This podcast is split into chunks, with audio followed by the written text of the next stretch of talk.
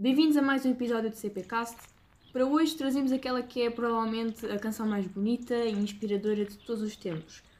Uma voz multicultural das crianças e dos homens crescidos, mas sobretudo especialmente para aqueles que trabalham e sonham com um futuro melhor. Um mundo de verdadeira união e paz, que é especial, quer pela pessoa que o criou, quer pelo contexto histórico em que essa mesma pessoa o compôs, acompanhado da sua mulher. Uma realidade onde cada um pode ser aquilo que deseja, sem ter que prestar contas a ninguém. Um mundo onde os sonhos se tornam realidade, em que os homens deixam o ódio e a frustração para depois. Sem mais demoras, porque provavelmente já devem ter adivinhado, trazemos Imagine por John Lennon.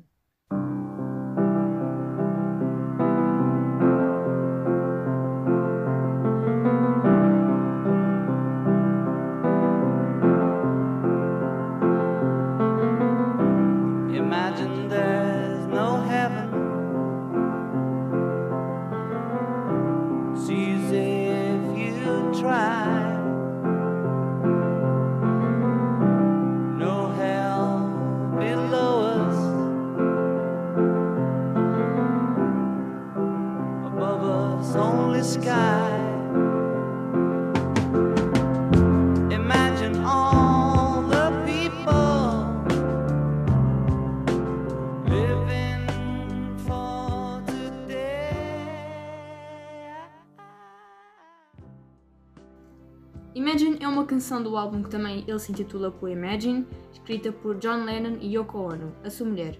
Lançada em 1971, mesmo no meio da terrível guerra do Vietnã, foi o single mais vendido da carreira solo de Lennon e virou um autêntico hino da paz, sendo por isso interpretado por diversos artistas, entre eles Madonna, Elton John e Stevie Wonder. Sim, sim, é verdade. E, e pode dizer-se que enquanto os homens eram chamados para a guerra, Lennon atreveu-se a chamá-los para a paz. Não mais a guerra, era preciso acordar aqueles homens, mostrando-lhes o verdadeiro caminho a seguir. Uma realidade onde não existissem os grandes fatores que causam conflitos, como a religião, o nacionalismo ou mesmo o capitalismo. Lennon cantava, no fundo, a verdadeira invocação do dever, o dever de serem finalmente livres e felizes. E era de facto muito importante que alguém com a projeção de John Lennon tivesse a coragem e a vontade de resistir àquela triste realidade, por onde os homens perdiam e não mais voltavam. Lenin foi mártir dessa ideia, morrendo pelos que nela acreditavam. Falando agora um pouco sobre a letra, na primeira estrofe, John Lennon fala-nos sobre as religiões que usam a promessa de um céu e a ameaça de um inferno para manipular as ações das pessoas. Assim, a música aparece como um destruidor pacífico desses valores que intimidam os homens, desafiando-os com o poder da paz. Lennon e Yoko certamente propõem-nos que sonhemos, desta vez a sério, para possamos ser capazes de ver a Terra livre, sem nome ou catálogo, onde o paraíso não existe, ou mesmo o inferno, apenas a vida e a única cor que é a de ser livre.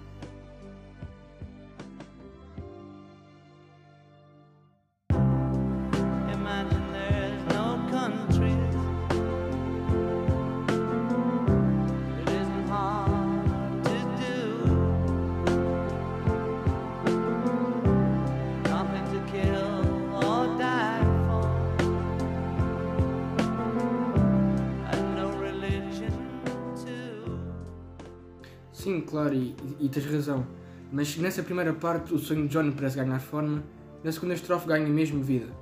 Torna evidente, desta forma, que esta ideia não era só dele, pois teve a voz de muita gente no contexto histórico em que a música foi lançada e a influência do movimento hippie, que vigorou com força durante a década de 60. A crença nos valores de paz e amor contrastava com os conflitos que estavam a devastar o mundo, sem qualquer lei ou ordem. Nos Estados Unidos, esta espécie de canto das aves fez crescer a resistência de uma contracultura que questionou, sobretudo, a Guerra do Vietnã, conflito sangrento contra o qual várias celebridades internacionais protestaram, incluindo Lennon. Enquanto o mundo caía aos poucos, John fazia-o levantar, ou pelo menos tentar, sarando as suas feridas com a mensagem da música. Sim, concordo. E se John, através da música, tenta mostrar às pessoas que não estamos sozinhos, quer seja o canto do mundo onde vivemos, mesmo sublinha claramente que as nações sempre foram o maior motivo para as guerras. Na estrofe que estamos a falar, Lennon faz com que o ouvinte imagine, nem que seja por breves momentos, um mundo onde não existem fronteiras, países e limitações, sem guerras, sem mortes violentas, sem preconceitos ou crenças que motivem conflitos, um espaço infinito que o ser humano pudesse dividir com harmonia e cooperação. The concept of imagining no countries, imagining no religion, not imagining no God, although you're entitled to do that too.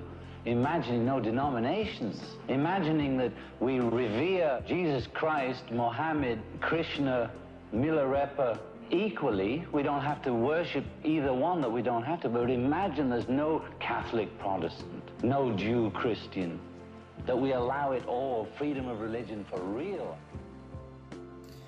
Bem, o refrão que lançou a música aos quatro cantos do mundo dirige-se diretamente àqueles que duvidam do seu sonho, mostrando desta maneira o quão segura é a sua crença e que se pode chamar utopia única e exclusivamente por ainda não ocupar lugar. E essa crença tem tanta força pelo facto de não ser um só sonho dele. Existem certamente muitas outras pessoas que também se atrevem a sonhar com o seu novo mundo e lutar para que possa ser construído em união. Assim, convida mesmo aqueles que ridicularizaram a sua mensagem a que se juntem para que possam ouvir a música dele, afirmando que um dia também eles serão um. Mais um. Para isso, basta que as pessoas voltem a ser crianças e consigam imaginar um mundo no qual reina a força coletiva, o amor e, sobretudo, a paz. Sim, se um dia voltássemos a ser crianças. Bem, na última estrofe, John Lennon vai mais longe, imaginando uma sociedade onde não existe a propriedade, nem o amor segue e absoluto pelo dinheiro. Nesta passagem, chega mesmo a questionar se o ouvinte consegue conceber uma realidade assim, tão diferente daquela em que vive, o que mostra comicamente que é preciso uma ousadia e atrevimento na imaginação desta ideia, o que nos leva a pensar que só os que estão verdadeiramente dispostos a mudar a vida conseguem ser capazes de imaginar esse mundo tão diferente do deles. Longe da pobreza, da competição e do desespero, não haveria mais fome nem ganância, a humanidade seria deste modo como uma, uma grande irmandade, onde todos partilhariam o mundo em paz. Mas sabes o que é, que é interessante? É que apesar da letra conter fortes críticas às religiões, às nações e ao capitalismo, a mesma possui uma melodia suave. O próprio John Lennon acreditava que essa melodia fez com que uma música tão sub subversiva fosse aceita por um grande público de sonhadores. Mas, para além dessa visão, desse mundo que o compositor propõe, a letra tem um poder imenso em sugerir a imaginação e dizer que ela é de facto capaz de melhorar o mundo. Por mais irrisórias que as ideias pareçam, elas podem ser atingidas, e o primeiro passo é ser capaz de imaginar aquilo que é impossível, pois tudo aquilo que antes não existia teve de ser pensado por um louco. É também importante perceber o contexto histórico da música. Sim, claro, mas também é interessante perceber que mesmo é intemporal. Mas sim, fala-me um pouco dessa influência histórica cultural. Bem, os finais da década de 1960 e o começo da década de 70 foram marcados por diversos conflitos internacionais que envolviam as duas grandes potências nucleares, os Estados Unidos e a União Soviética. O longo período de tensão vivida entre esses dois países ficou conhecido como a Guerra Fria. Foi uma época muito fértil para a música e a cultura em geral, que serviu sobretudo como via de crítica a essa mesma época. Os movimentos dos anos 60, como a contracultura, influenciaram a música pop e revolucionaram a indústria cultural. O próprio John Lennon teve um papel importante nesta mudança com os Beatles. A mensagem de Imagine tocou especialmente os jovens, de destacar a população norte-americana, de onde saíram tantos jovens para a Guerra Fria. As pessoas recusavam constantemente compactuar com os conflitos provocados pelos poderes políticos, pregando o famoso mote Make Love Not War, protestando nas ruas contra o conflito do Vietnã. Mas bem, olha, se há pouco começámos por introduzir John Lennon, a músico britânico e um dos fundadores da banda The Beatles, uma das maiores estrelas da sua época e o criador desta linda música, mas quem foi Yoko Ono? John era casado com Yoko. Ela era uma ativista, cantora, compositora, cineasta e artista plástica vanguardista japonesa, tendo participado em diversas vanguardas nos anos 60, com destaque para o movimento Fluxus, que tinha propostas liberais e politizadas para a arte. Foi então em 1964, quando fazia parte dessa vanguarda, que Yoko escreveu o poema Cloud Peace, do seu livro Grapefruit, grande inspiração para a composição de Imagine. Cita então uma parte do poema: Imagina as nuvens pingando, cava um buraco no seu jardim para as colocar. No entanto, na altura, já não deu crédito a Yoko pelo seu trabalho, dizendo: A música foi originalmente inspirada no livro Grapefruit de Yoko. Nele estão várias peças que remetem a uma ideia. Imagina isso, imagina aquilo. Yoko, na verdade, ajudou muito com as letras, mas eu não era o homem suficiente para deixá-la ter crédito por isso. Eu ainda era egoísta e inconsciente o suficiente para aceitar a contribuição dela sem reconhecê-la. Eu ainda estava obcecado em querer o meu próprio espaço numa sala onde todos me olhassem. Dois anos depois, o casal conheceu-se e começou uma parceria amorosa, artística e profissional. A união dos dois coincidiu com a saída de Lennon da icónica banda Os Beatles. Muitos fãs culparam Ono pela separação do grupo e opuseram-se ao casal. Mas em 1969, quando casaram, aproveitaram a atenção que estavam a ter de uma forma inteligente, lançando então o protesto contra a guerra do Vietnã. Durante o protesto recebiam visitas de jornalistas e aproveitavam para discutir sobre o pacifismo. Conhecidos também pelos seus contributos enquanto ativistas, fizeram outras intervenções artísticas, como espalhar outdoors com a mensagem Se quiser, a guerra acaba, por 11 cidades. Sim, isso estava-me a pensar que a ideia talvez ainda não tenha chegado ao fim, e parece-me por outro lado que nos estamos a afastar. E possa parecer que Lennon e Yoko sonhariam com uma, uma ficção, mas e se assim fosse? Liberdade é isso mesmo, não é?